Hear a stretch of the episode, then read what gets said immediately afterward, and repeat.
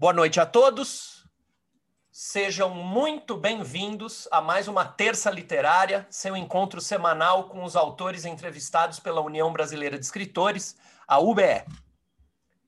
Eu sou Rogério Duarte, sou secretário-geral da entidade. A União Brasileira de Escritores foi fundada em 17 de janeiro de 1958.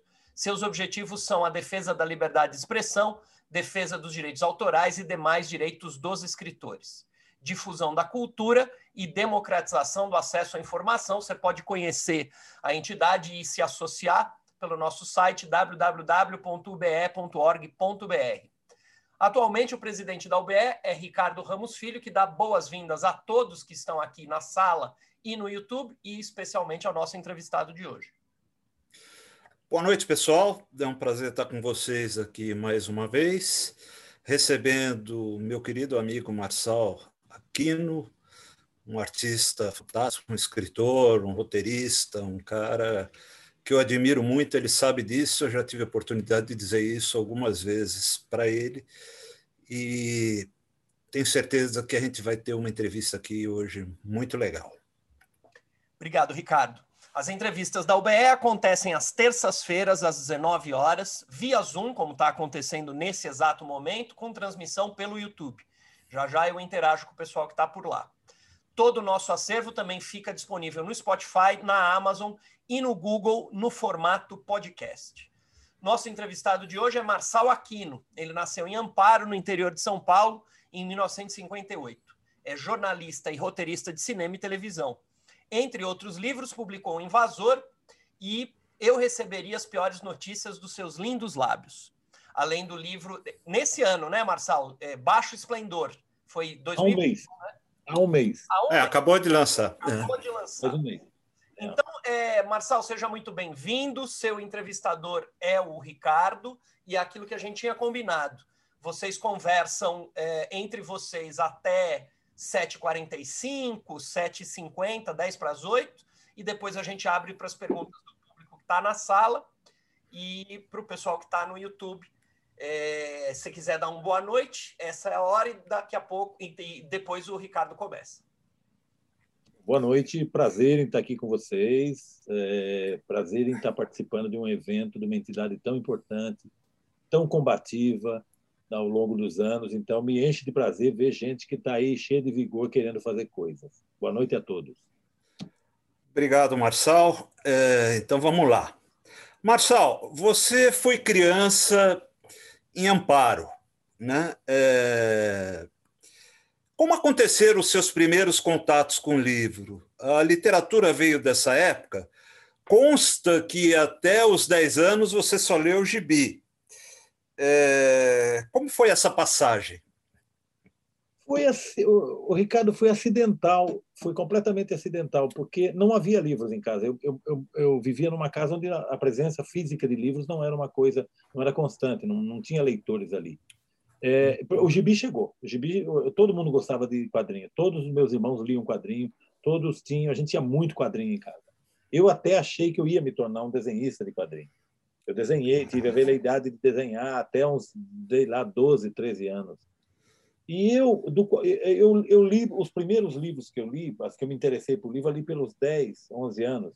Eu li Monteiro Lobato.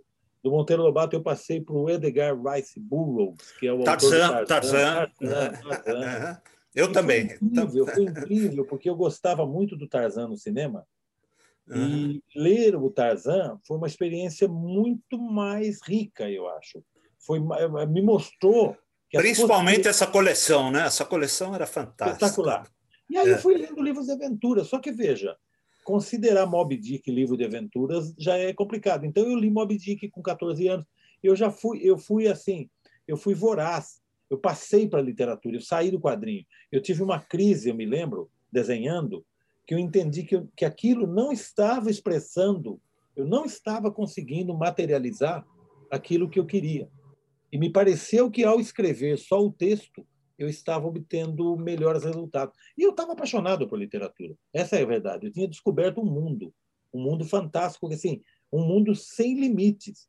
Eu comecei a frequentar a biblioteca de Amparo, e a biblioteca de Amparo, eu sempre digo, ela tem um acervo maravilhoso.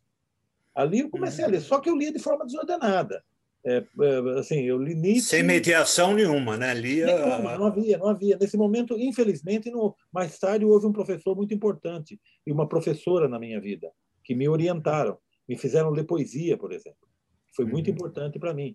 Mas uhum. naquele momento eu li, assim, eu era capaz de ler Nietzsche e na semana seguinte Raymond Chandler. Esse coquetel. O que é legal, né? Até certo é, ponto é, é legal. É. Claro que eu me preocupava, porque, evidentemente, aos 14 anos eu não podia entender o Nietzsche. Mas, uhum. mas eu enfrentei, eu enfrentei, eu, eu, eu ficava atrás. Então foi isso para o que aconteceu na minha vida. O meu envolvimento com livros, como, como muita coisa que aconteceu na minha vida, eu posso dizer que foi acidental. Um, um uhum. amigo nosso, um amigo que frequentava a nossa casa, um, um cara, ele levou um dia um livro do Tarzan. Uhum. Eu estava lendo Monteiro Lobato, eu estava lendo uh, Reinações de Narizinho, Caçadas de Pedrinho, eu estava ali.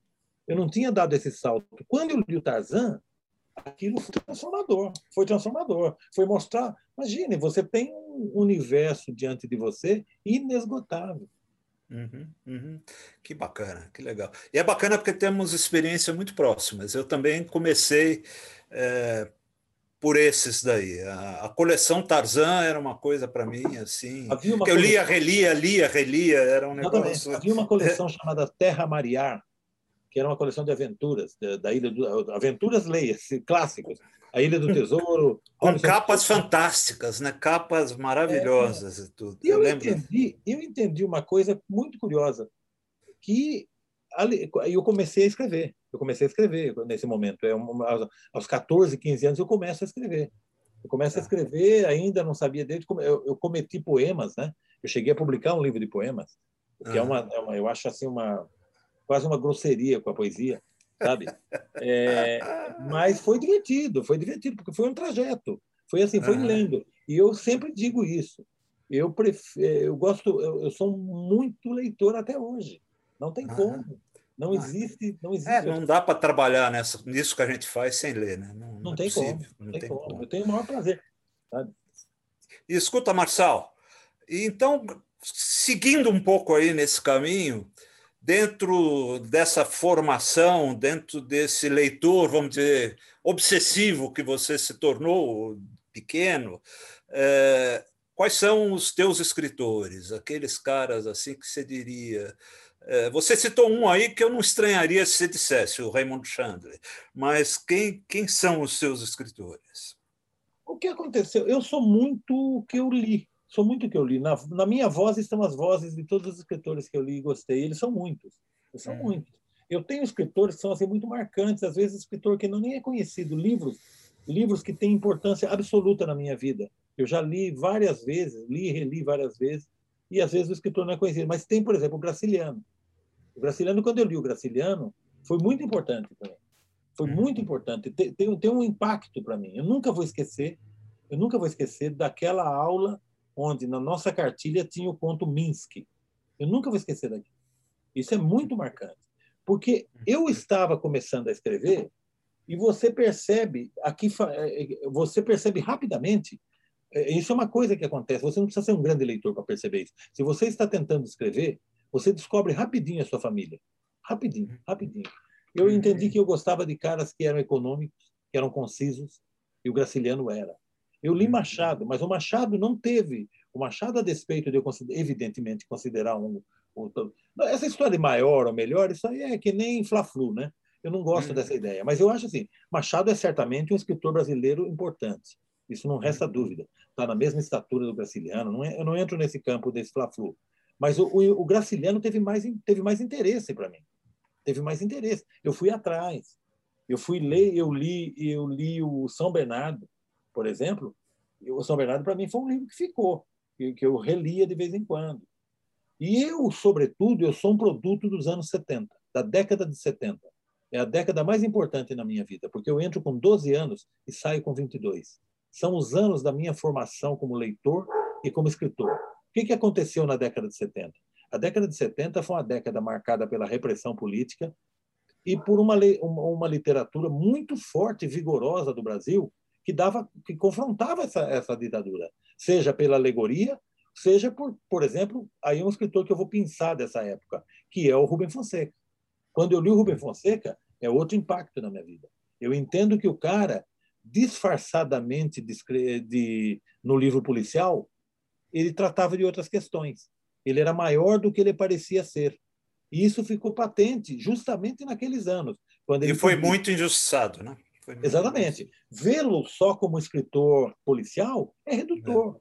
É, é redutor. É. Mas isso não interessa. Isso não interessa para nós que escrevemos. Uhum. Para nós que gostamos de escritores e de livros. Então, uhum. o Rubem Fonseca teve mais importante. Mas veja, eu vou falar de todos aqueles escritores daquela época: Loyola, o Sérgio Santana, o Luiz Vilela, o Domingos Pellegrini, o Vander Piroli, o Caio Vander Piroli era fantástico. Puta. Outro dia, outro dia eu tive a oportunidade de desfazer uma grande injustiça, porque às vezes dizem ah que escritor é importante na sua vida. Eu nunca lembro ou nunca lembrava de mencionar a Lígia. Eu, eu sou hoje eu sou um leitor que está voltado para, para matar saudade. Eu estou relendo. Ao mesmo tempo que eu leio um livro inédito que eu ainda não li, eu releio alguma coisa junto. Mas eu só releio pelo prazer. E aí eu fui uhum. reler o Antes do Baile Verde. E eu relembrei a importância que a Lígia tem, porque eu li a Lígia ali 76, 77, e aquilo teve uma importância muito grande. Então eu, eu cresci, eh, digamos assim, lendo essa turma, lendo o Brasil nesse, nesse o Zé Lozeiro, da, da, uma infinidade de leitores. Eu tinha essa curiosidade. Por exemplo, muito me guiei pela coleção uh, de literatura brasileira da Ática, que o Giro conduzia. Autores brasileiros, acho que chama, não é? Giro Takahashi, é. é, Giro Takahashi. É. Acho que chama Autores Brasileiros. Eu tenho na minha Isso. prateleira aqui, eu tenho na minha prateleira aqui livros dessa época. O Giro é um cara importante para a literatura, é um cara. O Giro, o Giro editou meu primeiro livro de contos, uhum. porque foi o livro que foi premiado na, na Bienal Nestlé e o Giro publicou pela Estação Liberdade. Foi com meu pai ou, ou, ou não? Foi, perfeitamente. Foi... perfeitamente. É. No qual ele fazia parte. Eu, eu, é. Meu livro foi premiado na categoria Contos. É um livro uhum. chamado. Porque aconteceu uma coisa muito curiosa. Eu me formei nos anos 70, como eu estou falando para você. Eu me tornei contista. Eu nunca contemplei uma narrativa longa. Eu acho que o uso do cachimbo faz a boca torta. O conto predominou na década de 70. Ah, e você não só se tornou contista, mas você veio enfiando contos e ganhando prêmio. Você ganhou Jabuti, você ganhou o prêmio é, do Paraná, eu, eu, sim, você sim. ganhou, ganhou sim, prêmios com livros de contos. Foi muito bom, é. foi muito bom. Nestlé, tudo. Mas eu passei uma década de 80 muito angustiado, porque é o seguinte, aquele livro que eu preparei, que eu fiquei mexendo nele durante 10 anos, porque quando eu fui tentar publicar na década de 80, a chave tinha virado. Já não era conto que interessava. Todo mundo queria romance histórico, romance testemunho. Foi uma época de muito romance testemunho, sabe? Uhum. Então, eu publicar um livro de contos, eu lembro do Giro falar para mim: me traga uma novela, eu publico sem ler. Agora, livro de contos eu não quero. O, o conto estava numa fase maldita. E eu só uhum. tinha aquele livro de contos. A saída uhum. foi inscrevê-lo no Prêmio Nestlé. Foi quando meu pai começou a escrever juvenil. É, eu não tinha angústia. Veja, como eu estava é. publicando o livro juvenil, eu estava publicando na Vagalume, eu não tinha é. angústia da publicação. Mas eu queria publicar aquele livro de contos. E, de certa maneira, é um, ele é uma antologia dos meus primeiros anos como escritor. É. é. Que legal, que legal. Escuta, Marçal, e, e aí puxando um pouco para o cinema, e cineasta, diretor, que, que, quem que faz o, grande cinema para você? Eu gosto muito de, do, dos, dos, grandes, do, do, dos grandes. Eu fui formado vendo os europeus, sobretudo. É, eu não, eu, evidentemente. Fellini. Fellini o Bertolucci, para mim, era um, cineasta muito importante. Foi um Pasolini, Pasolini, Antonioni. Pasolini, o Bellocchio, o Marco Bellocchio, o Marco Bellocchio da primeira fase, de Punhos Cerrados.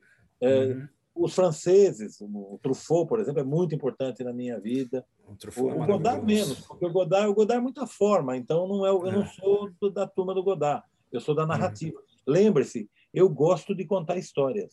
O meu isso, é... isso é muito evidente no teu texto, né? Eu gosto de contar é... histórias. Eu sei é. que já, eu já escutei risadas de uma professora quando eu disse que eu não tenho grande preocupação com a linguagem. Eu, uhum. eu, eu na verdade, eu me expressei mal. Eu quis dizer o seguinte. É, nem... é, é uma injustiça que você faz a você mesmo. Não, mas, mas veja, não, o que eu quis dizer é diferente. O que eu quis dizer é assim: a linguagem não é o primeiro elemento de busca quando eu vou escrever. Uhum. O meu primeiro elemento é, é, é está acontecendo nesse momento, por exemplo. Eu acabo de publicar um livro, tudo bem, para mim esse livro já tem um tempo. Eu terminei esse livro em agosto do ano passado. E eu, tô, eu tenho uma outra história me rodeando nesse momento. Ela está se apresentando para mim. Eu estou esperando o momento de botar a primeira frase num caderno e começar a contar essa história. Eu sei alguma coisa dessa história, eu não sei muito sobre essa história. Porque, uhum. veja você, não é a linguagem que está me preocupando. Por exemplo, uhum. eu não uhum. estou nem preocupado se eu vou narrar na primeira, na, na terceira, quem vai narrar esse livro, como é que vai ser. Eu estou preocupado nesse momento com o trama. Eu quero saber que história é essa que está se aproximando de mim lentamente. Como e cercando a história bem secadinha, é isso. Né? Deixa, deixa lá. Uma hora ele oferece uma frase para mim. E essa frase pode ser abertura de. Como sempre acontece, eu escrevo às cegas. Eu vou uhum. contando a história à medida que eu vou escrevendo. Então, o processo está se repetindo, já não me assusta, já não me mete medo. Uhum, uhum. E me diz uma coisa, eu, eu já já vou entrar nos seus livros, tá? Mas por enquanto algumas perguntas assim. É... Como é ser é, roteirista, né? Que é um cara tão importante e tão pouco valorizado na cadeia produtiva do filme, principalmente aqui no Brasil. Como você vê isso? Porque é assim, eu desanimei, eu desanimei. É Mas isso coisa... mudou mas isso mudou nos últimos anos. Por conta é, né? da proliferação das séries, é, nós uhum. estamos ainda, ainda né? estamos vivendo o que vai ser chamado o ciclo de ouro dos seriados. A pandemia, uhum. infelizmente, brecou. Brecou um, um, processo que estava se, se apresentando cada vez mais acentuado, que é a produção de uhum. séries. Eu vou te dizer, o roteirista hoje ele é muito valorizado, muito valorizado.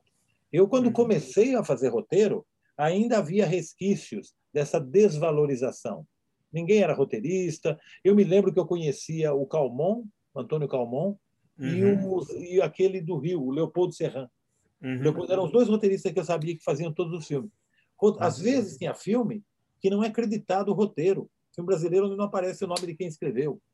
Sabe? Uhum. Enfim, quando começa a tal retomada do cinema, o roteiro passa a ser importante, porque o Ministério passa a exigir o roteiro para credenciar o filme a captar.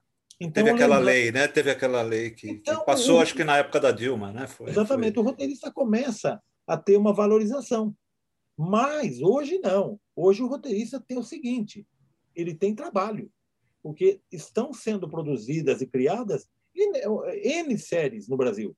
Sabe, tem, tem, um, tem, um, tem uma, uma, uma tem uma produção em, nesse momento que ocupa. Eu, eu brinco, eu digo assim: se você tiver para fazer um longa e precisar de um roteirista, é difícil de achar no mercado nesse momento. Então, eu comecei a ver a semana passada, você deve ter visto tudo. Comecei a ver o Dom, estou gostando muito. Tô... Eu não vi ainda. É o do é, Beloto, eu, né? É do é. É. É, eu não vi ainda. Estou gostando, vi. Não, gostando não, eu não estou. Né? É, mas é, é, eu acho que vou, vou, vou, vou atrás. Né? É, você disse uma certa vez, Marçal, que a rua deflagra o seu processo criativo. Né? Como é isso de completar os espaços das coisas que você viu e não entendeu direito? Para mim, é o cerne da coisa, é onde nasce a minha vontade de escrever. É onde eu olho para uma situação e imagino que. Eu sempre digo: se eu estou num bar eu vejo um casal discutindo numa mesa, eu na hora eu bolo um enredo. Na hora, é automático. É uma coisa maior do que eu. É, é assim, é automático. Eu sou capaz de contar uma história falsa, evidentemente. Como eu ponho no papel, vira literatura. Evidentemente, mediada pela imaginação. Eu sempre digo, não, não, eu preciso do, do, desse insight. Eu não transcrevo, evidentemente, porque aí é um negócio meio bobo, é jornalismo. E eu já não sou mais o jornalista, né? embora jornalista nunca deixe de ser jornalista, mas eu não pratico mais o jornalismo. Eu não, eu tô que nem o Hemingway, né? O Hemingway uhum. dizia que o jornalismo é uma excelente profissão desde que abandonada há tempo. é verdade, é verdade. É... Marçal, o filme Eu Receberia as Piores Notícias dos Seus Lindos Olhos, apesar de ter, além da ótima história, o chamativo da Camila Pitanga no papel de Lavínia, ficou pouco tempo em cartaz, não chamou grande atenção. Na época, eu me lembro que você ficou muito chateado com isso. É, conta para gente o que, que aconteceu. Eu acho que é importante, eu sei o que aconteceu, mas eu acho que é importante para os outros saberem também. Eu não sei o que aconteceu. Eu sou sincero, não sei o que aconteceu. Eu acho que aconteceu uma coisa que acontece às vezes com o cinema brasileiro. Você faz um filme, tem muita dificuldade para exibir, e esse filme, como diz um amigo meu, ele não tem público, ele tem testemunhas, porque ele, ele não, não... Eu brinco sempre, Ricardo, você sabe disso, eu, eu costumo tratar isso com muita ironia. Eu digo que quando acaba um filme brasileiro, não sobem créditos, sobem débitos, sabe? Porque é muito difícil fazer cinema, não, não, é muito difícil fazer cinema. Você daí tem problemas de distribuição, você não tem sala. É uma luta inglória. Eu acho Porque que fazer... na época, eu me lembro que a gente comentou, Marcel, que era, eu não me lembro mais o que, que é, mas era assim, o filme entrou no ar junto com um desses filmes americanos que está todo mundo esperando. E aí eles queriam pôr esse cara na sala e tiraram... Claro. Não, Só... mas não era, novidade na minha vida. É, eu, eu, eu, os filmes que eu escrevi, eles não são grandes sucessos de bilheteria, com exceção do Invasor e o Cheiro do Ralo. É, o Cheiro do Ralo foi... Mas, é, mas veja... Foi muito bem. É, é. No fundo, no fundo, eu não me frustro com isso, não. Eu, é claro que você fica chateado porque são cinco anos de trabalho, você foi, foi locação, tem um, tem um esforço humano, tem uma energia criativa despendida e um envolvimento emocional de pessoas com algo que está sendo feito, que é muito frustrante depois que seja pouco visto, porque o ideal é que fosse muito visto, fosse debatido. O Brasil, às vezes, me causa a sensação de que ele não gosta de se ver na tela. É uma coisa que me, às vezes. Eu tenho parece... essa sensação também. também sabe? Tenho. Então, assim, eu não posso, eu, evidentemente, eu não posso fazer essa crítica desta maneira, porque hoje em dia, principalmente, você escolhe muito o que você vai ver. Hoje você é agente ativo daquilo que você quer ver. É você que diz o que você quer ver, praticamente. Com o streaming, é você que diz o que você quer ver. Então está ótimo. Está... Para vencer essa barreira, eu acho que assim, qualquer filme brasileiro hoje vai ser filme de arte porque ele vai ser destinado a um público muito pequeno. Uh, hoje, com a pandemia, então, você não tem as salas, você não tem as salas, você tem muito mais dificuldade com as salas de exibição. É mais, então, você já vai direto para o streaming, o que, é uma, o que, o que de certa maneira, é, artisticamente, eu suponho, vai ter um peso. Vai ter um peso, não tem como, não tem como não afetar a criação. Como não? Vai afetar a criação. É uma, é uma... Agora, nesse momento é muito saudável porque está, são aí as, os grandes streamers, as grandes, as grandes produtoras, as plataformas grandes, brigando né, por, por, por público, brigando por público, em um momento em que o público está em casa, à disposição. Está disponível, né? É isso. Então, é um movimento. Agora, fazer cinema é sempre paixão. Eu acho assim, eu, eu, eu, nunca, nunca entrei em qualquer projeto de cinema que não fosse pela paixão, pelo prazer de fazer, por respeito aos, aos, aos diretores com quem eu estava trabalhando, em quem eu acreditava, em cuja, cuja obra eu respeito. Tenho o prazer de ter assinado obra com, obras com eles. Então, para mim, está tudo certo, estou muito feliz. Que bom. Marshall, você estreou em 1980 com o um livro de poesia Abismos, né? Foi não, com Abismo? Não, Ou foi não, com não. Por Bares Nunca Dantes? Na, é, em 85. Em 85. Com 1985 com, por, uh, por bares nunca antes bares naufragados. Nunca antes naufragados, acredito. Naufragados, né? Eu me lembro de uma discussão que a gente teve numa mesa, se não me engano, estava Edmar, estava Cajano, tava, a gente estava jantando alguma vez e você disse é, poeta só escreve poesia. E, que, e, o que causou uma certa revolta nos presentes que quem escreve outra coisa não é, poe não é poeta. Não, não. Nesse sentido, você não se considera poeta, é isso? Eu acho que eu fui mal interpretado, mal interpretado ou me expressei mal na ocasião. Eu é. digo uma coisa bem diferente. Eu digo é. o seguinte: não existe na história da literatura mundial, não é brasileira, não existe na literatura da história mundial nenhum autor que tenha obtido os mesmos resultados literários praticando poesia e prosa. Ou o cara é prosador e faz uma poesia que a gente até gosta, tal, mas, por exemplo, Machado. O Guimarães, Rosa, o Guimarães Rosa vai ser lembrado por Magma? Não vai ser lembrado por Magma. Ele vai ser lembrado por Grande Sertão Veredas, por qualquer outra coisa, nunca por Magma. Agora, ele tem o direito de escrever e publicar? Tem, perfeito. O Borges tem uma poesia que eu até gosto, mas comparado a, um, a prosa do Borges é brincadeira. Então, é essa a minha frase. E o próprio eu, Machado, né? O próprio Machado. Nenhum, não existe esse escritor exceto Shakespeare.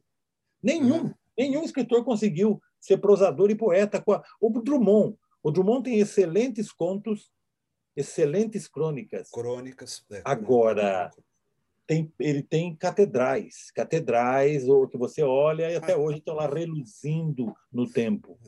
É, é. Sabe? Então, essa é a minha frase, a minha frase. E eu percebi que eu não era poeta, porque ah. os meus poemas tinham personagens, tinham situações, e, aí eu tive a segunda crise. Os teus poemas também queriam contar história, né? Queriam contar, contavam, tanto contavam que eu fiz uma experiência. Eu peguei um dos poemas e cada verso eu transformei em primeira frase de um parágrafo e contou-se uma história redondinha a ponto dela ser premiada em concurso. E eu entendi que eu chamo de segunda crise, porque se eu tive uma do quadrinho para literatura, aqui eu tive uma muito forte, que foi assim: eu não sou poeta eu gosto de ler poesia. Eu leio, eu leio quatro poetas brasileiros com muita atenção, que é o Drummond, o Murilo Mendes, o Jorge de Lima e o Manuel Bandeira. Uhum. Eu leio com, com, com, com, com paixão, paixão, paixão. Sabe? Com... Uhum. Agora, eu sempre digo, eu estou aberto à poesia, porque eu leio muita poesia até hoje. E, felizmente, para a poesia, por uma questão higiênica, eu não escrevo mais poesia. Eu escrevo logo prosa. questão questão higiênica meu, é bom. Todo meu esforço, e todo o meu esforço está voltado para a prosa. Agora, se eu vou obter resultados ou não, isso é uma outra história. O problema meu é o seguinte: eu continuo sendo um leitor de poesia, que é a melhor maneira, a melhor coisa que eu posso fazer com a poesia é me conservar leitor. Leitor de poesia. Legal, Marçal. Eu vou, eu vou te fazer uma pergunta agora, você pode ser até que você negue, mas é assim, você tem consciência de ter construído uma personagem de muito peso? Eu já disse isso para você, mas a Lavínia é, para mim, uma das maiores personagens femininas da literatura brasileira. Eu acho que ela se equipara às grandes personagens uh, femininas da literatura, uma Capitu, uma, uh, uma Macabéia. Eu acho que ela é uma personagem é foda. Eu acho que a, Lav a, a Lavínia é foda. Como é que é isso? Como é isso de fazer uma personagem tão monstruosamente bacana, uma personagem tão grande assim. Você tem consciência disso, de que você fez uma personagem muito importante com a Lavínia? Não, não. Eu acho que é uma personagem do tamanho do Anísio do Invasor. É uma personagem. Eu, eu acho que é uma personagem que tem a mesma dimensão para mim do que a Nádia do Baixo Esplendor, que é esse livro que eu é, acabo de eu, eu, inclusive, eu vou falar da Nádia, vou falar da Nádia. Agora, o, o, o, o eu receberia é, é, uma coisa assim. É, eu, eu estava tentando é, contar uma história onde prevalecesse, é, apesar que uma, uma, uma coisa feminina muito complicado pela visão de um homem. Eu não poderia falsear. É, eu não, veja, eu estou pouco me lixando para essa conversa de lugar da fala. Se eu cismasse que eu queria escrever na primeira feminina, eu tentaria escrever. Mas eu achei que soaria artificial. Eu preferia contar aquela história da maneira como ela me ocorreu, na primeira pessoa, de um personagem masculino, e essa mulher só é vista por ele. Toda vez que ela aparece no livro, ela está sendo vista pelo olhar dele. Tanto que, no meio do livro, eu faço uma quebra de foco narrativo e conto na terceira pessoa um período da vida dela que ele não teve acesso, a qual ele não uhum. teve acesso. Essa uhum. personagem ela se apresentou grande para mim no momento em que eu não compreendia direito a personagem. Eu demorei para entender eh, a Lavínia, digamos assim. Eu demorei para entender, porque era necessário eu contar, porque o personagem precisava entendê-la. E eu, escritor, e eu, escritor, eu tinha um desafio muito grande ali, que era contemplar não uma mulher, porque a Lavínia é mais de uma. Então tem esse, tem esse aspecto. Foi um desafio, foi um desafio. Eu fico muito feliz de ter sido lido, por exemplo, eu suponho, esmagadoramente mais por mulheres do que por homens. Eu sei disso por conta de, de acessos, por conta de, de, de conversas, etc. Então, eu consegui fazer uma coisa, porque tem um momento do, da, da, minha vida em que algumas pessoas dizem o seguinte, que nós, e envolvi o Beto Brandt nisso, o meu envolvimento com cinema e com filme de ação, né? com filme, não, tenho, não tenho por que negar, mas me diziam assim, você só sabe fazer histórias de menininhos. E eu sempre achei que as mulheres tinha uma importância fundamental nas minhas narrativas. Eu acho que tem. Eu enxergava eu dessa maneira, mas isso é a visão do autor, não das pessoas. Eu me lembro de uma, uma, uma atriz, minha amiga, muito. virou-se uma vez e disse: Você só faz história de menininho. Então, quando eu fiz, por exemplo, Cabeça Prêmio, que é uma novela policial absolutamente testosterona, é fronteira do Brasil, matadores, prostitutas e o diabo, eu fui com, fui com tudo para aquele mundo ali, que eu conhecia, que eu tinha visto como repórter policial. Então eu recuperei tudo aquilo e botei para quebrar. Só que para mim era história, era uma história de amor entre uma, um pistoleiro e uma cafetina. Quando o livro sai e ele ganha outro contorno, as pessoas começavam a lê-lo de outra maneira e legítimo. Apenas a minha leitura, repito. É, eu fiquei um pouco frustrado. Eu falei assim: puxa vida, eu, tô, eu venho tentando escrever uma história de amor onde prevalecesse a figura feminina e aparentemente eu não estou conseguindo. Então a Lavínia foi a resposta dos céus.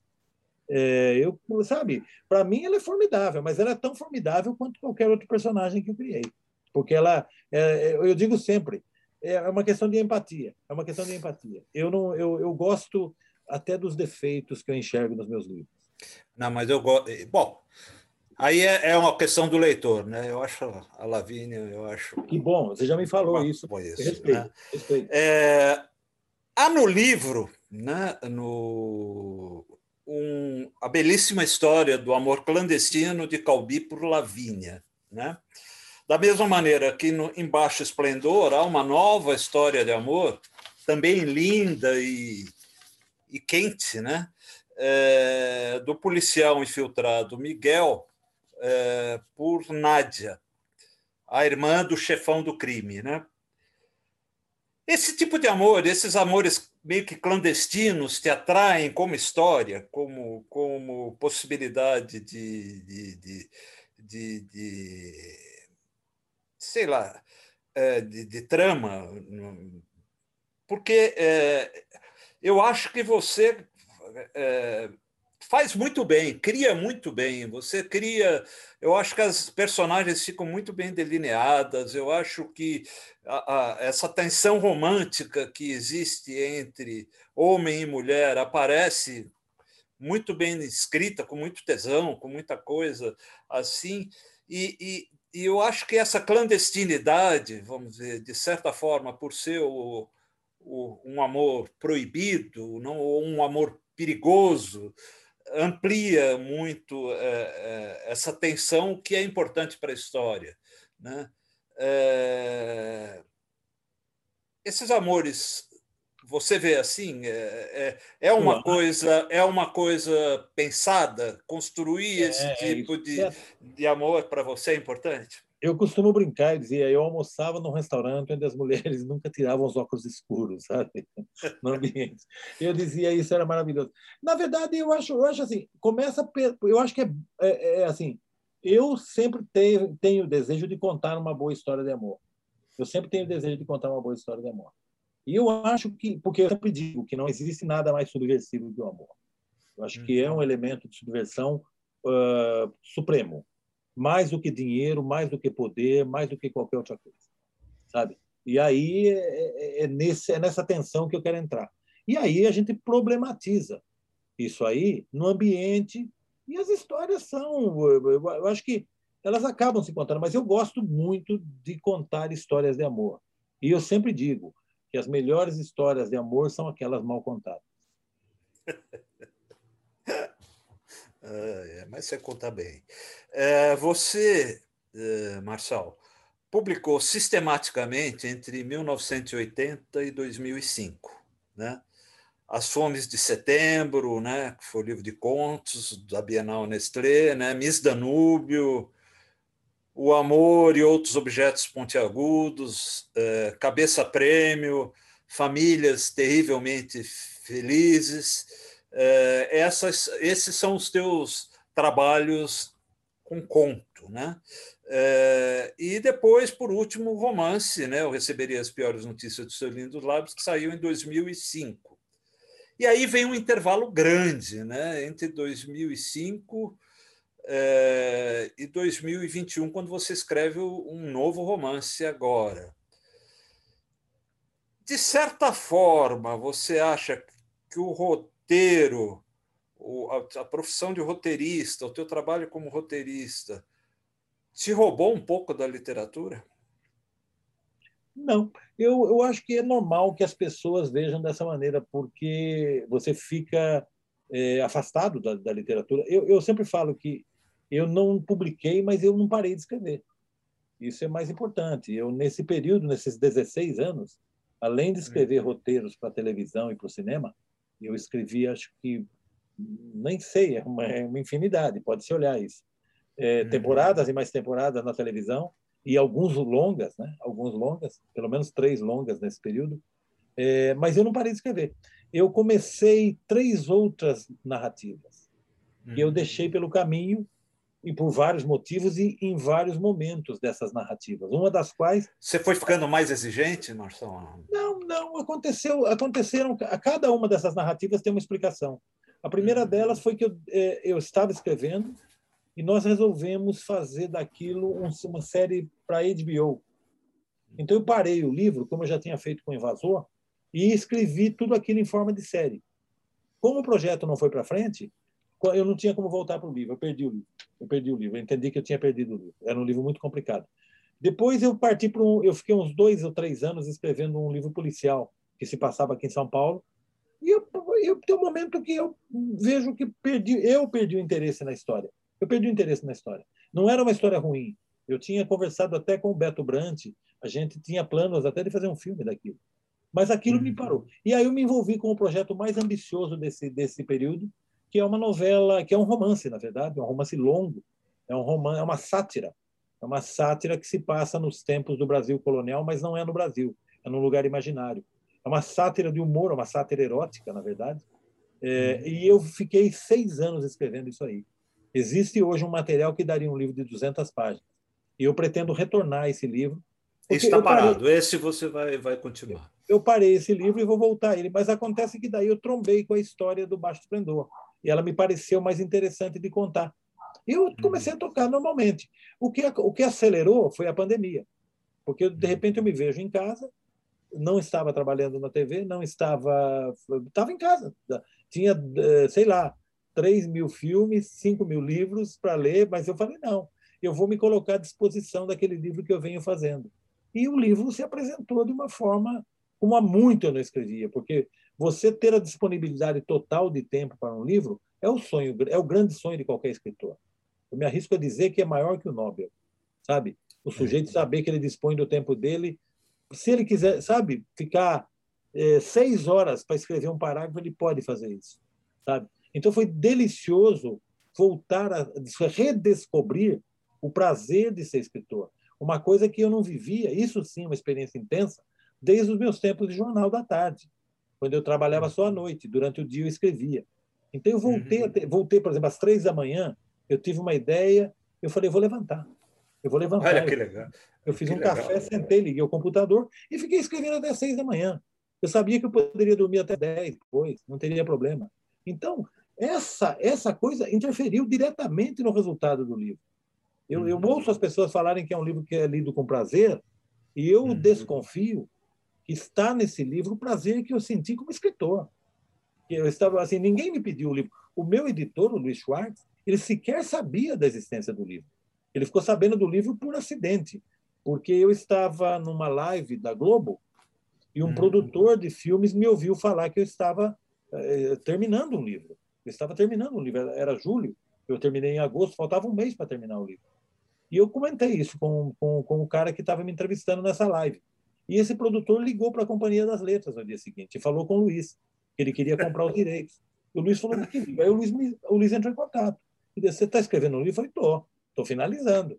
E aí apresentou o livro. Então, isso foi em agosto do ano passado.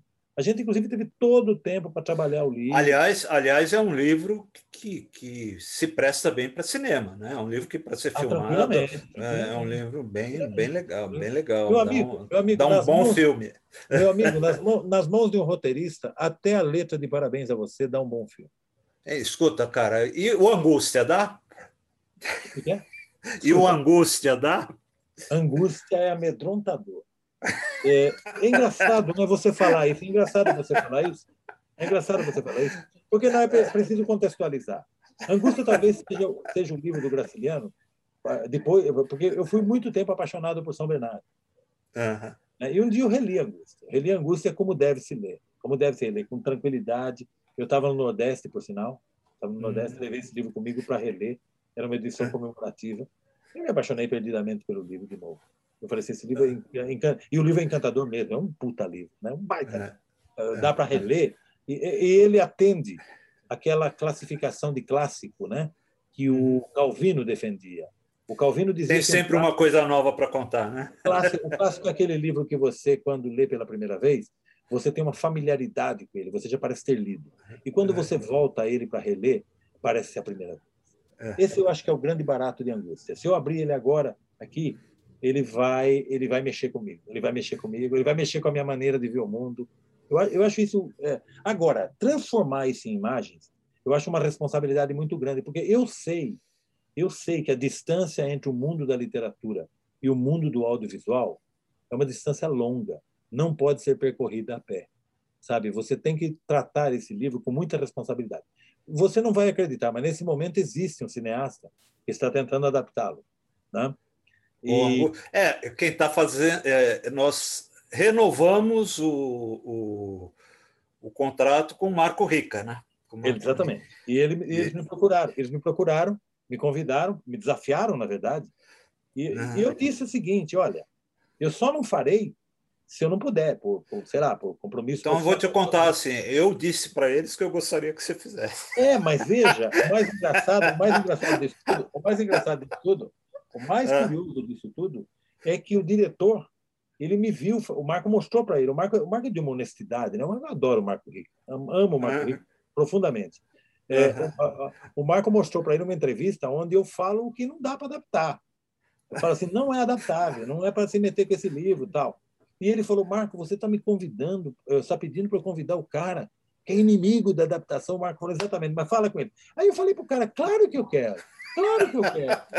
Claro, não é para fiscalizar. E eu vou, vou dizer uma coisa para você, desculpa, com todo respeito. Eu tenho alguns anos de experiência como roteirista hoje. E de roteirista, uhum. quando eu digo experiência de roteirista, eu quero dizer o seguinte: todos os dias eu escrevo roteiro. Então, uhum. então eu, eu, porra, eu devo ter aprendido alguma coisa. E talvez eu vou colocar tudo isso à disposição desse diretor, tentando fazer o melhor possível. Agora, é um livro dificílimo de fazer, dificílimo de fazer. Não, é, ele é, é, ele é assustador, é assustador, né? Eu falei, amedrontador, amedrontador. Mas que legal, bacana saber que, que a coisa está indo. Muito legal. É, bom, Baixo Esplendor é um romance também policial.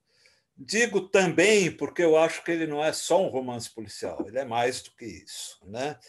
E talvez, Marçal, na, quando eu faço essa ressalva, é, esse cuidado talvez é, evidencie um, um, um, certo preconceito que existe contra o gênero.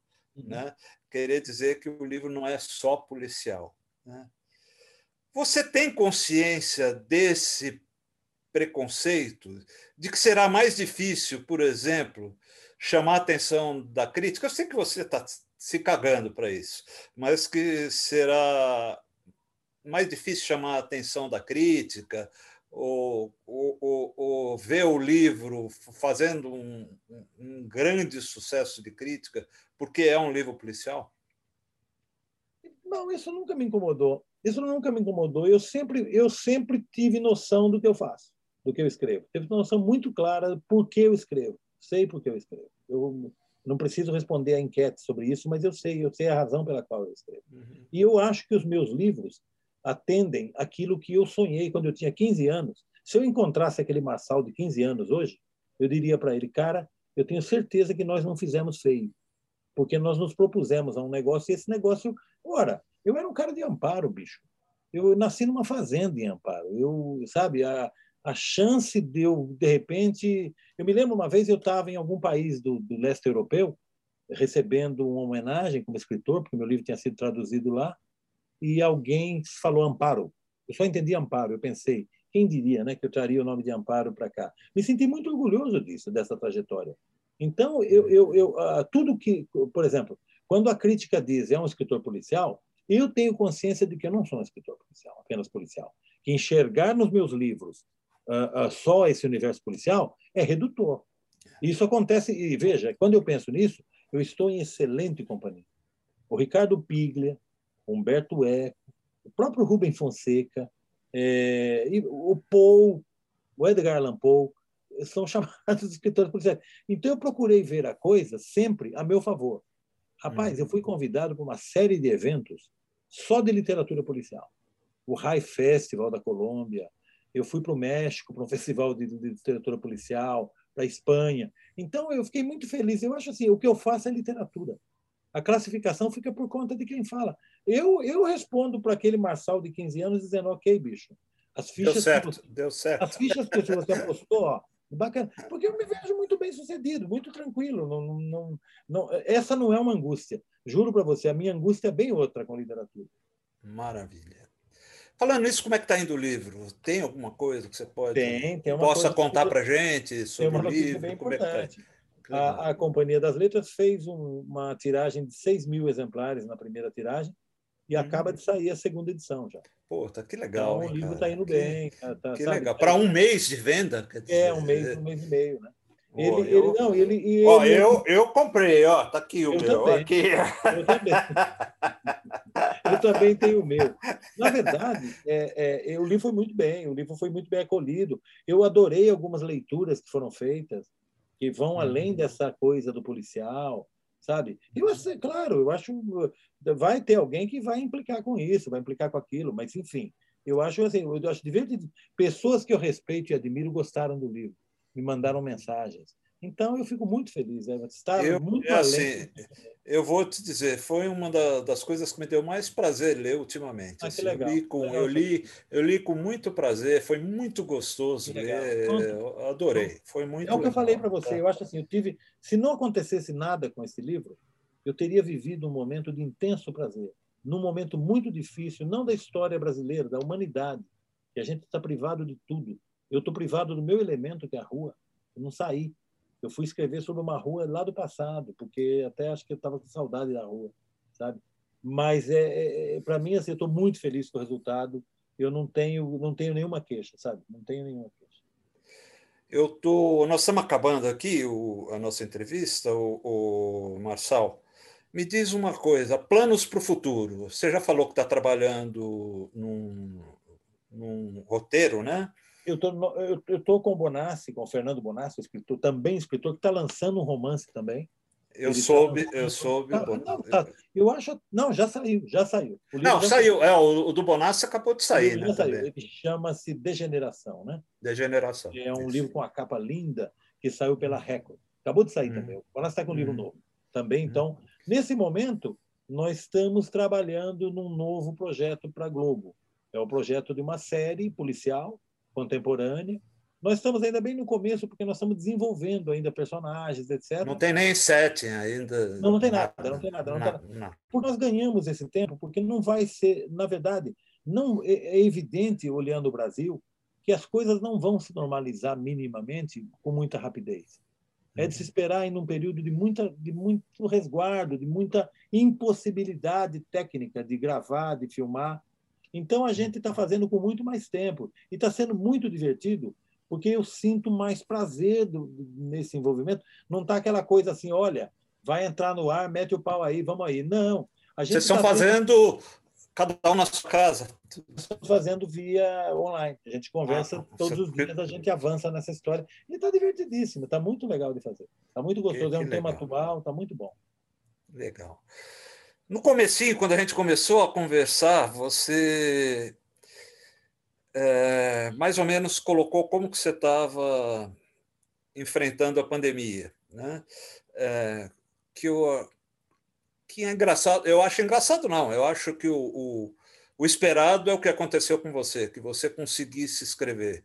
A pandemia, por exemplo, só agora é que eu estou conseguindo escrever. Eu fiquei um tempo totalmente fora do ar assim com a uhum. pandemia, eu não conseguia escrever. Né? É...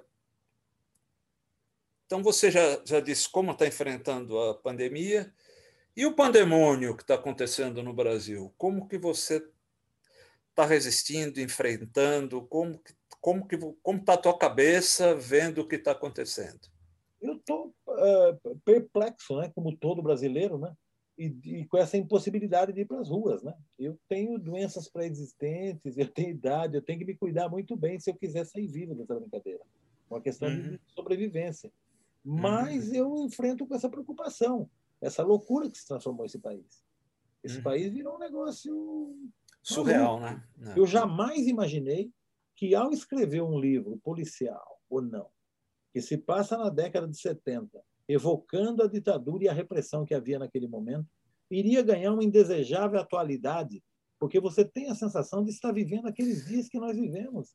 Hoje, Sabe? exatamente. Eu tenho uma sensação de déjà vu quando eu começo a escutar coisa. Fulano foi perseguido, intelectuais, professores, centros de pesquisa, coisas que eu acho que são irrecuperáveis. Fora a uhum. perda maior, que é a perda de vidas humanas que se transformam rapidamente em números, é um meio milhão, é não sei o quê. Não é assim, gente. Nós estamos assim. É preciso responsabilizar essas pessoas para que uhum. isso não se repita. Porque, para mim, nesse momento, é, a sensação maior é de um repeteco. Eu já vivi isso. Eu já vivi isso. E, e, deu, e deu no que está acontecendo agora, porque não, ninguém foi responsabilizado, né? Completamente. Nós não soubemos. A lei, de, a lei da anistia que fudeu tudo. É. Né? Eu acho que nós não soubemos, como nossos vizinhos, tratar essa questão, e essa questão hoje se estendeu para isso. Não é possível, porque você não é possível que você crie uma linha de pensamento tão retrógrada, tão anacrônica, tão letal, porque é uma política de morte, não é uma política de vida. Então, eu acho assim, tem que haver um paradeiro nisso, tem que, tem que, tem que parar isso aí, tem que parar. Marçal, obrigado, meu irmão, eu... Meu querido, eu fico muito feliz de ter falado com você, com vocês, na verdade, os que eu estou vendo uhum. aqui. Né? Uhum. Fico muito feliz. Né? Uhum. E espero que a gente possa, em breve, fazer um encontro dessa natureza, mas daí presencialmente. Gente. Presencialmente. Que a vida, Seria que a vida volte legal. ao normal, digamos assim. E que a gente possa celebrar essa vida, né? Que é tá uma tá coisa. Né? Obrigado. Acho que agora tem gente aí querendo fazer pergunta. Tá bom? Tá Beijo, bom. cara. Até já. Legal. É, Marçal, boa noite de novo. A gente tem perguntas tanto lá do, do, do pessoal da, da, do YouTube quanto o pessoal aqui da sala. Uh, o primeiro a fazer a pergunta está aqui na sala é o Palado. Vamos lá, Palado. Pode abrir seu microfone e fazer a pergunta. Boa noite, tô... boa noite, Marçal. Um prazer estar aqui. Boa noite. Falando com você. É, a minha pergunta é: você que é um que é jornalista e é escritor. Né? Ontem foi o Dia da Liberdade de Imprensa no Brasil. Eu coloquei uma, postagem no, no, no, meu Instagram com uma imagem falando da liberdade de imprensa e coloquei a frase por uma imprensa livre. E um amigo meu, muito amigo meu, fez um comentário interessante que ele escreveu livre, imparcial, que traga a verdade sem distorção ou manipulação. O, que, que acontece? Quando a gente comemora o Dia da Imprensa Livre, a gente percebe que a imprensa, ao mesmo tempo que ela é livre, é, existe uma cer um certo incômodo com parte da imprensa, porque agora dizem aí tem a imprensa da esquerda, a imprensa da direita. É, como você vê, até pegando um pouco do que você acabou de falar, você está vendo uma repetição, você viu o papel da imprensa naquele tempo, como você está vendo o papel da imprensa hoje? A imprensa está está realizando o seu papel da forma correta? É, realmente existe uma, algum tipo de manipulação? Eu queria saber qual é a tua visão em relação a isso. Eu estou fora de redação muitos anos, são 30 anos hum. que eu estou fora de redação. Eu não, eu, hoje em dia, não, até porque nem sei como é uma redação hoje em dia, à luz da pandemia, então não é, não é bom nem falar. Então, eu, eu digo o seguinte para você: eu me sinto, eu não, eu não acompanho os acontecimentos é, via só grande imprensa, que é a maneira. Por sorte, hoje nós temos meios de veicular outras opiniões. E é impressionante como existem, no mínimo, dois Brasis. É claro que existem dois Brasis. É um Brasil do qual você vê, até onde é possível, você vê no dia a dia, por notícia de amigos, por acontecimentos que, que, que, né, que você não pode deixar de, de, de, de reconhecer. Eu sempre digo, a barbárie ela está sempre triunfando aqui no Brasil. E nem sempre ela é noticiada. Então, na grande imprensa, às vezes, eu, eu procuro acompanhar um cardápio variado. Da mesma maneira que eu vejo é, imprensa claramente de esquerda, assumidamente de esquerda, eu tento ver o oficial, eu tento ver o lado para tirar uma média disso, porque ah, eu digo que a verdade é, é complicada essa palavra, a verdade, né? Num ambiente polarizado como o que nós estamos vivendo, a grande desgraça, na verdade, é outra, é a veiculação de informações falsas. Ela é muito mais nociva do que uma informação é, manipulada por ideologia. Sabe? Eu acho que o fake news ele faz mais, ele traz mais prejuízo, ele causa mais prejuízos do que uma informação. Por exemplo, se eu vou ler um determinado colunista, eu sei a tendência política dele. Eu não ignoro que ele é de esquerda. Então eu leio ele com, com, esse, com esse conhecimento. Eu não leio às cegas. Porque a gente corre muito o risco de ficar na nossa bolha. A gente não quer opinião contrária à nossa. A gente quer ouvir o cara falando aquilo que a gente pensa. E isso é muito perigoso porque isso é fator de distorção da realidade. E agora imagine você, eu diria assim, 100% do que eu recebo hoje é via tela de computador, do celular. É, são, é, é um ambiente insano se eu pensar no que era o um noticiário antigamente, que você tinha os jornais impressos, que você tinha a televisão e o rádio. Hoje a coisa é muito mais complexa. Hoje tem grandes interesses em jogo e a gente demora para entender um pouco o processo. Eu acho que o melhor que nós temos a fazer é se informar, mas não ficar dentro da nossa bolha. Eu leio é, colunistas de direita, claramente de direita. De, eu, a única coisa que eu exijo que escreva bem. Legal. Obrigado. Obrigado, Marcelo. Obrigado, Palado, pela pergunta. É, é, temos uma pergunta do Luiz Pimentel, que está nos acompanhando lá pelo YouTube, Marçal e ele faz a, a pergunta objetiva, assim, tacada certeira.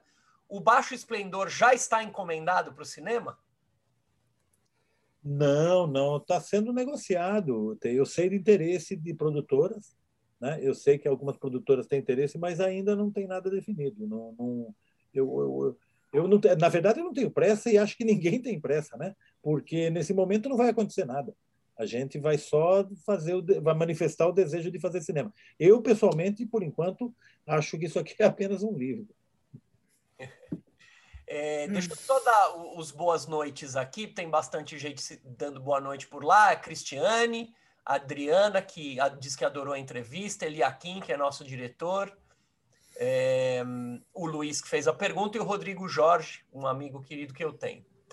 Esse pessoal está acompanhando por lá. Tem mais gente, esses são os que deram boa noite no, no, no, é, no bate-papo. Agora, aqui na sala, o Fernando Dezena tem uma dúvida. Uma, uma, dúvida, não, uma pergunta. Isso é coisa de professor, né? Tem uma dúvida. mas, mas você acertou, viu, senhor Rogério? Porque na hora na hora do. Viu, Marcelo? Na hora que você falou. Na verdade, são duas perguntas. Na hora que você estava é, comentando sobre é, te rotularem como um escritor é, de policiais, de romance policial, contos policiais, é, você falou que, que não liga para isso, que você não tem essa angústia. Aí você fez assim: minha angústia é outra e apontou para a prateleira. Eu fiquei sim, em dúvida se era a angústia de Graciliano que está aí do teu lado, ou se, ou se é algo mais profundo, alguma angústia que você tem é, é, no que escreve. Que maravilha. Então eu fiquei, eu fiquei com essa dúvida, viu, viu Rogério? Então você não errou, não. E, e a, segu, a segunda pergunta, eu gostaria é, é, de humanizar um pouco mais aí o Marçal de, de Aquino aqui na, nessa, nesse bate-papo. É, gostaria de saber se você mora em São Paulo, no Rio, ou lá em Amparo, se você é casado, se tem filho, se você tem um ritmo de escrita, se você mistura conto, crônica, é, é, roteiro, romance, você vai fazendo tudo junto, ou se você breca, fala, não, eu vou fazer, estou escrevendo um conto, não, não, não me fale em, em, em, fazer roteiro, que agora não dá, eu estou preocupado com isso. Como é que é esse Marçal do dia a dia? É, vou, vou, começar pelo começo. Quando eu disse a minha angústia é outra, eu, eu fiz esse gesto, você com a sua sensibilidade notou, parabéns. Eu, eu me referi a uma coisa muito interna, muito interna. É o seguinte, eu estou, é, é, assim, absolutamente convencido de que não vai dar tempo, que eu não vou ter tempo de reler todos os livros que eu quero reler. que estão, boa parte deles atrás de mim. Eu, então, é, eu, eu entendi que, sabe, eu sei a idade que eu tenho, sei como está a minha saúde, não vai dar tempo. Já dá para saber, não vai dar tempo. Eu precisaria de outra vida só para ler. Nem escrever, nada, só ler. Só Isso dá um belo roteiro. Sabe? Ficar só lendo, cara, seria o meu grande sonho, sabe? Seria, seria a realização de um sonho. Eu sou muito melhor leitor do que escritor, sabe? Eu leio melhor do que eu escrevo. Então, eu gostaria muito de. Eu estou fazendo isso, é sério. Eu, eu, eu, continuo acompanhando literatura, sobretudo a literatura contemporânea brasileira. Eu procuro me manter lendo os meus, o pessoal da minha geração, etc. E eu sempre tenho junto um livro que eu estou relendo. Eu já sei, eu posso reler 40, 50 páginas, posso reler ele inteiro, mas eu faço essa dieta para tentar dar conta dessa angústia, que é a percepção de que não vai dar tempo. É horrível. Fora isso, eu sou um cara absolutamente simples. Eu moro sozinho, eu moro aqui em São Paulo, eu tenho, uh, eu tenho casa no Rio, minha namorada tem casa no Rio, onde eu fico, quando eu estou no Rio. Nesse momento, eu estou fora do Rio, já faz mais de um ano. Eu estou aqui em São Paulo, baseado aqui. Moro com uma, uma cachorrinha chamada Tereza, que é uma, uma, uma, uma bacê, que é, que é o meu xodó, na verdade, é a grande xodó dessa casa. Acho que ela latiu algumas vezes aí, não foi, não? Não, não deve ter sido ela, porque ela é muito silenciosa. Tem vários cachorros aqui na região. Eu, moro numa... eu pensei é. que você ia falar na sala, hein? Não, eu moro... Mostra cachorra, mostra a cachorra. Jamais, jamais. É, não, eu moro numa casa, eu moro, eu moro numa casa na, na Vila Mariana, eu vivo tranquilo aqui, vivo muito feliz aqui no, no, no, cercado de livros. No, é onde, inclusive, quando eu estou em São Paulo, é onde eu escrevo roteiros. Então, nossa rotina diária, quando em outros tempos o Bonassi vinha até a minha casa, todos os dias de manhã, sentava aqui no meu escritório e a gente começava a discutir antes de começar a escrever. Hoje nós estamos fazendo isso mediados pelas telas, um distante do outro. Mas é o seguinte, eu tenho muito prazer em escrever. Eu, eu, eu quando tinha 15 anos, eu entendi que eu queria ser escritor. E eu entendi também que não dava para viver como escritor. Eu ia me angustiar. Então eu sempre procurei fazer outra coisa na vida ligado à escrita e literatura por paixão e por prazer. Nunca me nunca me preocupou se vai vender ou não. Os editores que me desculpem, eu não escrevo para vender, gente.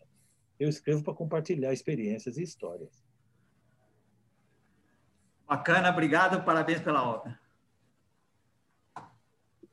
Obrigado, Fernando Dezena sempre aqui com a gente, também é um dos nossos diretores é, é, e sempre presente aqui. É, agora é a Alexandra. Pode, pode perguntar, Alexandra. Oi, Marcelo, boa noite. Boa noite. Eu, eu ouvi você dizendo que é muito importante né, a questão do diálogo. E agora, nessa pandemia, como que você está fazendo com essa questão, porque a gente não consegue mais ir aos cafés para poder ouvir o que as pessoas estão dizendo. A gente não consegue nem mesmo sair aqui no corredor dos prédios para poder, de repente, ouvir a discussão que está tendo com o vizinho. Como que para você está sendo isso? Me conta. Então, eu, eu, eu acabei escapando desse confronto nesse momento, porque aconteceu uma coisa curiosa. Eu sempre defendi essa tese: a gente precisa ouvir as pessoas para aprender a escrever diálogo. Não existe outra maneira de escrever diálogo. A não ser que você venha bem dotado, como, né, pela musa, como alguns escritores, como, por exemplo, Luiz Vilela, o mineiro Luiz Vilela, que talvez o Nelson Rodrigues, que o maior dialoguista da literatura brasileira, para mim, é o Nelson Rodrigues. Sabe? Os diálogos não envelhecem. Os diálogos, os diálogos do Nelson Rodrigues, a despeito de conterem gírias, eles não envelhecem. Isso é uma. Eu não almejo tanto, eu sou bem, nossa, eu luto noutra categoria, bem abaixo eu diria para você assim que eu aprendi a ouvir. Isso, quando, quando, eu, quando eu estava escrevendo o Baixo Esplendor, não me fez falta, porque, de certa maneira, eu não precisava ouvir a rua agora, eu queria ouvir a rua de 73, que é quando a história se passa. Então, na verdade, eu me entreguei a memórias. O que eu fiz foi ouvir muita música da época, sabe? Foi recuperar um pouco. Eu vi alguns filmes da época, que ajuda você a entrar um pouco no espírito da coisa. Agora, eu não precisei fazer uma pesquisa formal eu vou voltar a ouvir em algum momento as pessoas falarem perto de mim, né?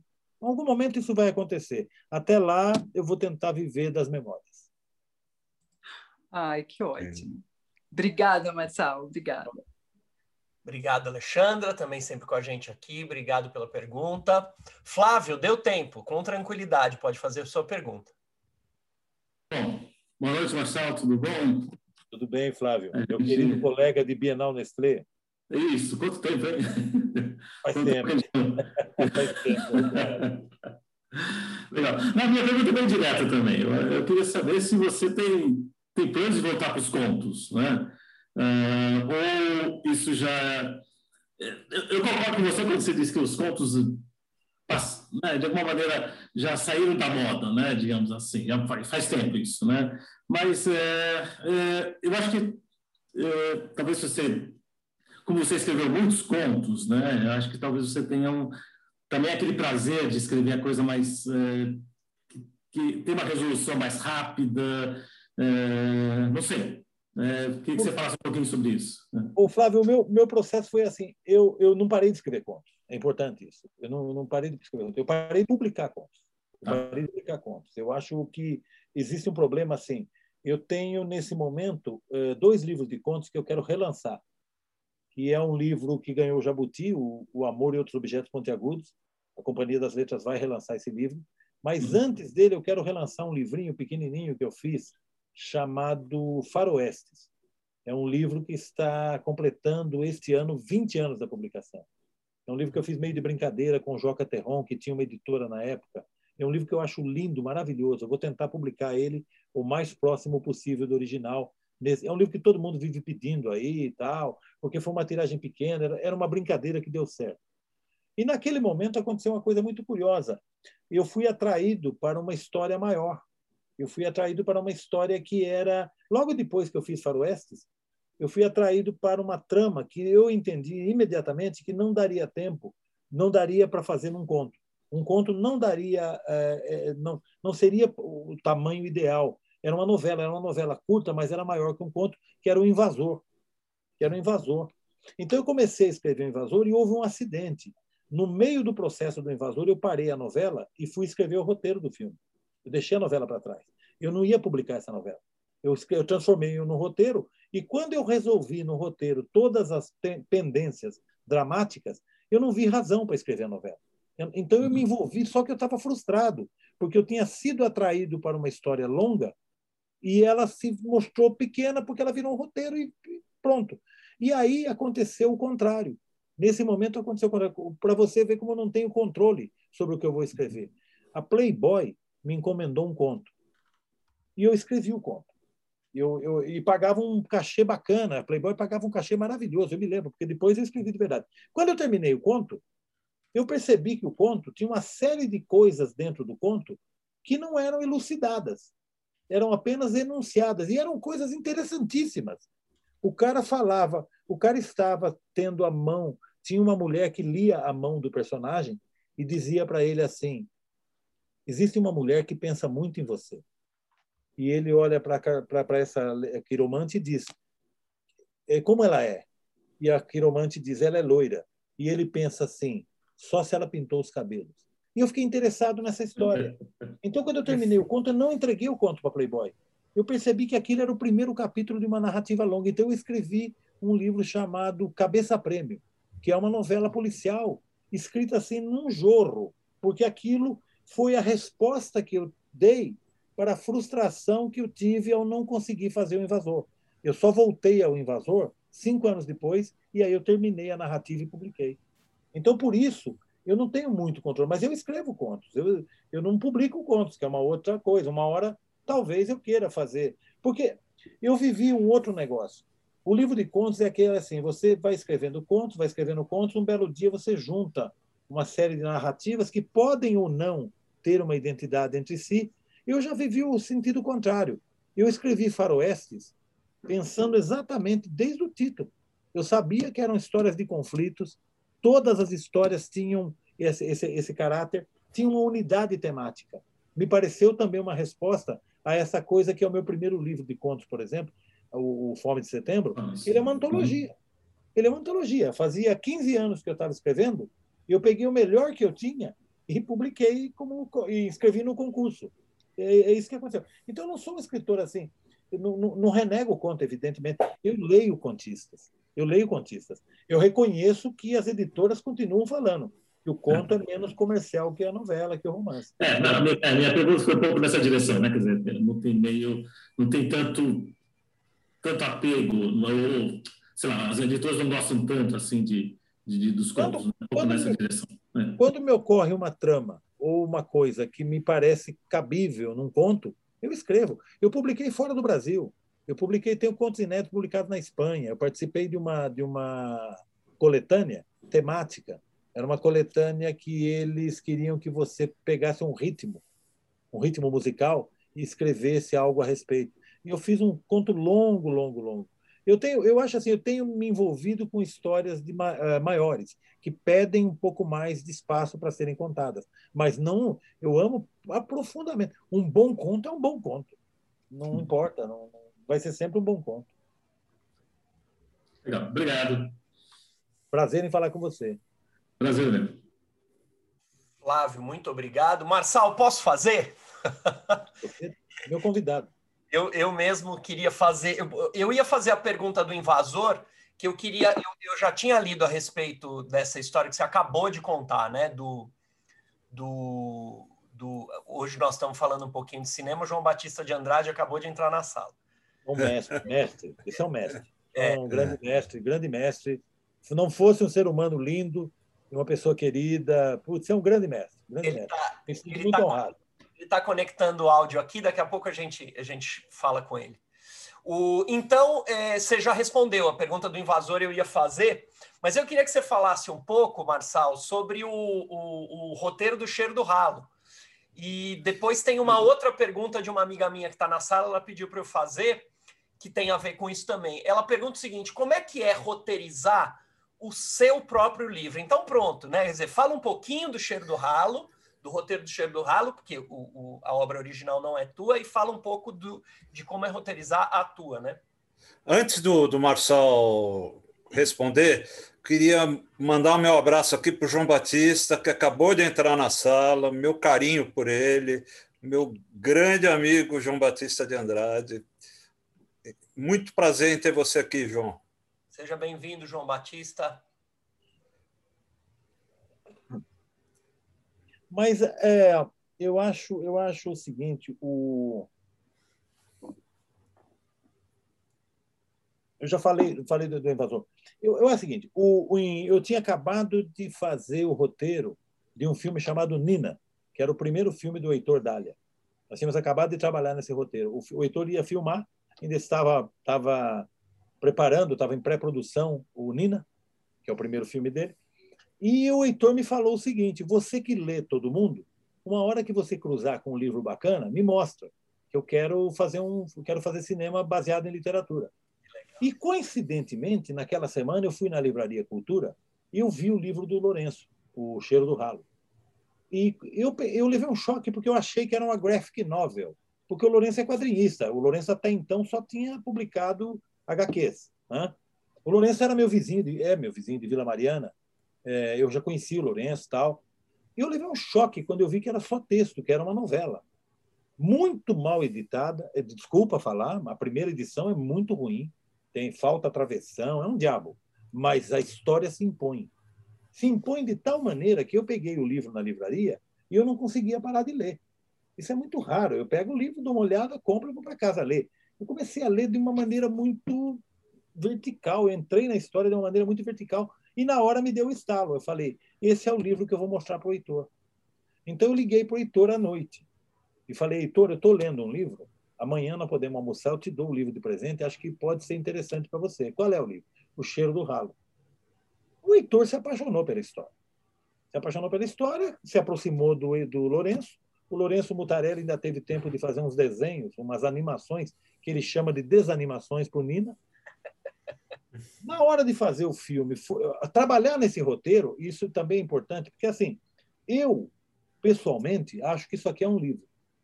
Estou muito feliz que isso seja um livro e que continue livro. Pessoalmente, eu não tenho nenhum desejo de fazer um filme disso aqui. Nenhum.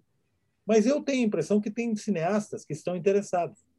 E é possível que eu trabalhe com eles. Com isso, eu quero dizer o seguinte: quando um cineasta me disser, vamos filmar o seu livro, a primeira pergunta que eu vou fazer para ele é: que filme você quer fazer? e ele vai me contar qual é a história que ele quer contar, porque as leituras são muito diferentes. A maneira como eu vejo esse livro certamente não é a maneira como o cineasta vai ver.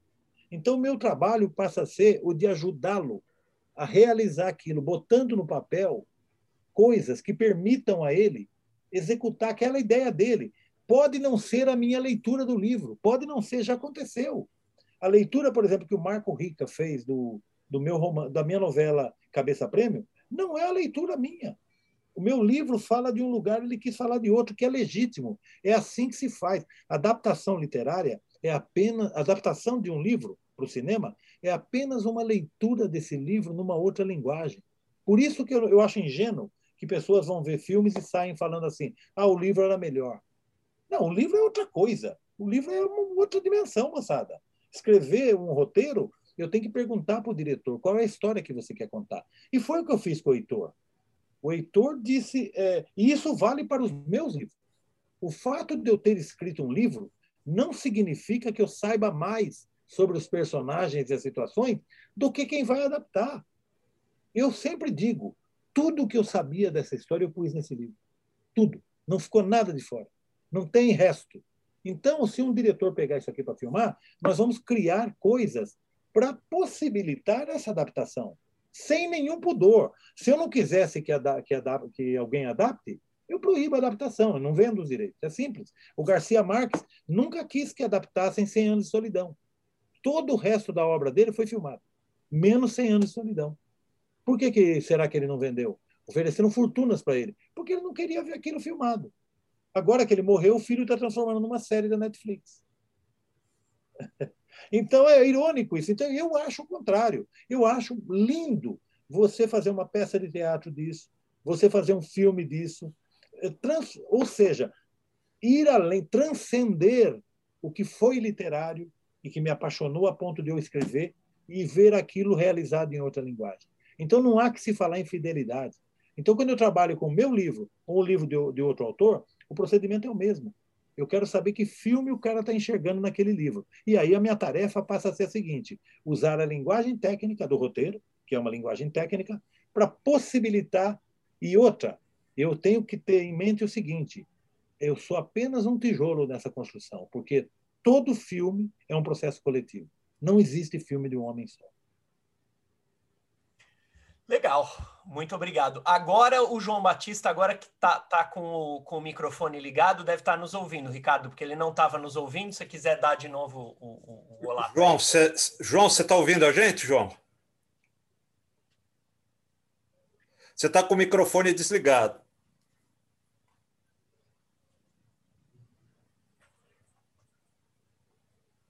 Está com o microfone desligado e continua. É. Eu, é... Agora sim. Não, agora, agora, sim.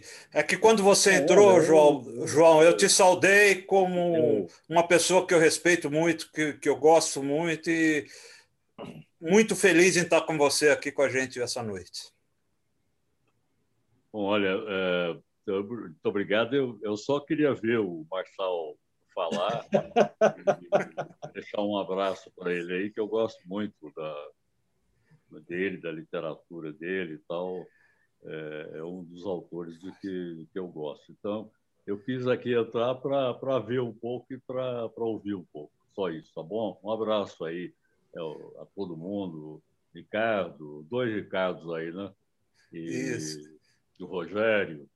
E isso. um particular aí para o Marçal. Ah, um abraço. Só quero ouvir agora.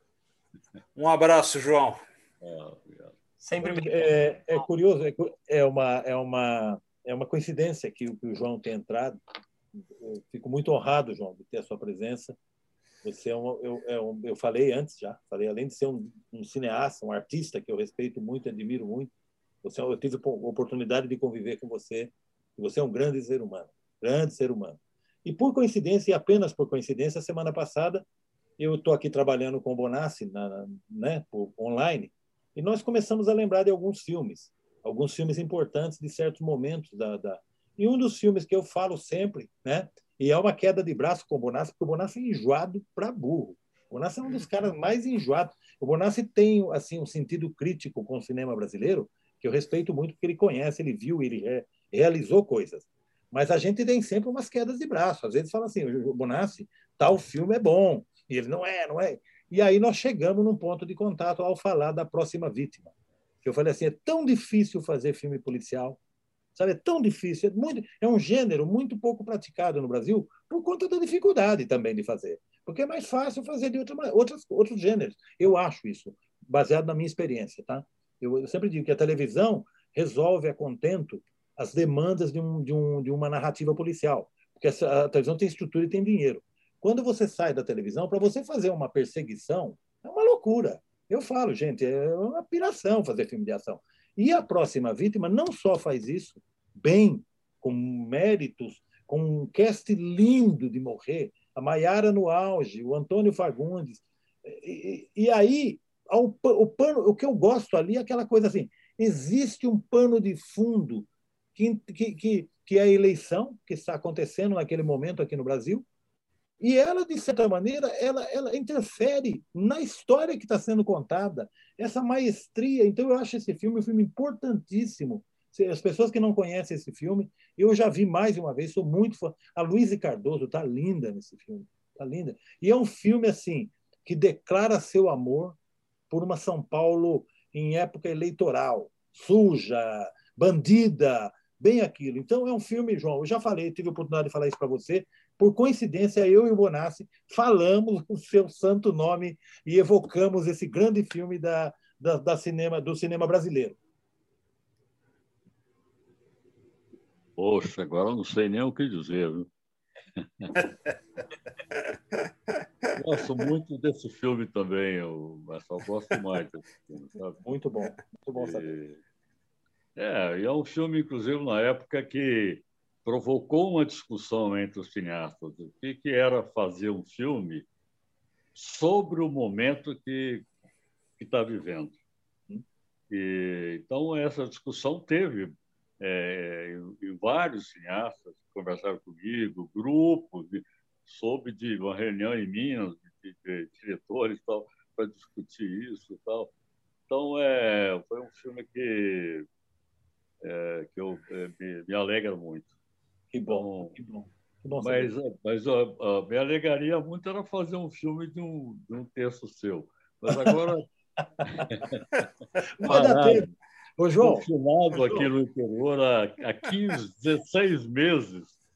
Vamos fazer, vamos fazer, imagine, vai, ser, né? vai ser um prazer, vai ser um prazer. Você sabe, né? Estou escrevendo. Vai ser prazeroso, tenho certeza.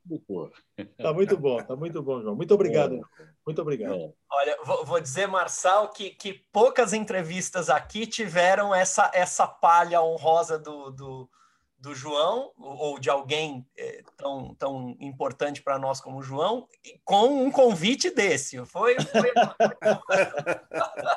eu digo que eu digo sempre que a minha grande frustração, eu, de novo, né? É a falta de tempo. Eu precisava, eu precisava de, de duas vidas. Não vai dar tempo.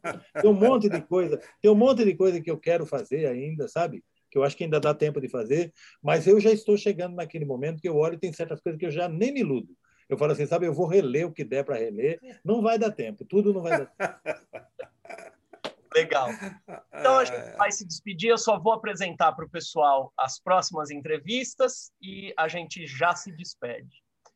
É, essas são as entrevistas da UBE, que é a nossa terça literária, né? Elas acontecem sempre. Tá na tela de vocês? Tá, tá, tá compartilhado? Estava, depois você tirou. Opa, perdão. Só um segundinho. Agora sim? Não. Não. Oh, meu Deus. Agora sim, tela vazia. Peraí, peraí, peraí, que alguma coisa me, me, me prejudicou aqui. Só um segundo. Agora tem que ir. Vamos lá. Agora sim. Sim, agora... sim, agora sim. Saiu de novo? Saiu de novo. Saiu, mas a gente já viu. É dia 15 a Nara Vidal, e dia Jacques. 20. Jacques Fuchs. E, Jacques. e o Jacques Fuchs. Não, é. não... Então, desculpem, alguma coisa está aqui acontecendo no meu compartilhamento, mas não tem problema, como o Ricardo falou, todo mundo viu. Semana que vem a gente tem a Nara Vidal, dia 22, Jacques Fuchs, depois, férias. A gente É, vai descansar um pouquinho. Nós vamos parar três semanas aí, que a gente também é filho de Deus aí, precisa bem, descansar um pouco. né?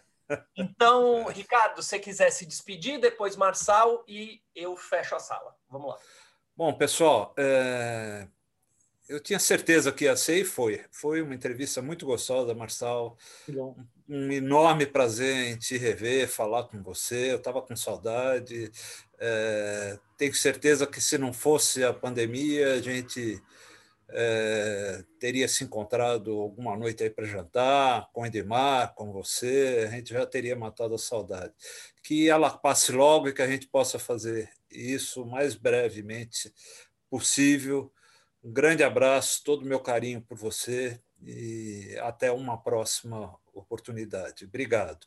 E aos presentes, aos amigos que, que, que estão sempre aqui nas terças literárias, é, muito feliz com a presença de vocês e já estão convidados para a próxima entrevista semana que vem com a Nara Vidal. Tá? Marçal, se quiser se despedir, Muito bem. essa é a hora. Tá bom. Ricardo, é, e todo mundo participou. O prazer foi meu. Eu, eu acho que não, não, não considero uma entrevista, acho que foi uma conversa com amigos, falando de coisas que eu gosto, literatura, cinema, vida. Então, para mim é sempre prazeroso ter essa oportunidade, principalmente no momento em que a gente está num grau de incomunicação muito grande. Então, poder conversar, ainda que mediado pela tela, então resta para a gente se cuidar direitinho, para quando a vida voltar a ser presencial, a gente dizer, estamos aqui. Tá? Foi muito Isso bom, aí. muito obrigado, um abraço para todos, boa noite. Um abraço, Marçal. Um abraço, Marçal. Em nome da UBET, agradeço muito por ter estado aqui, foi maravilhoso. E agradeço também a todos os presentes. Até a semana que vem, na nossa próxima Terça Literária. E um abraço.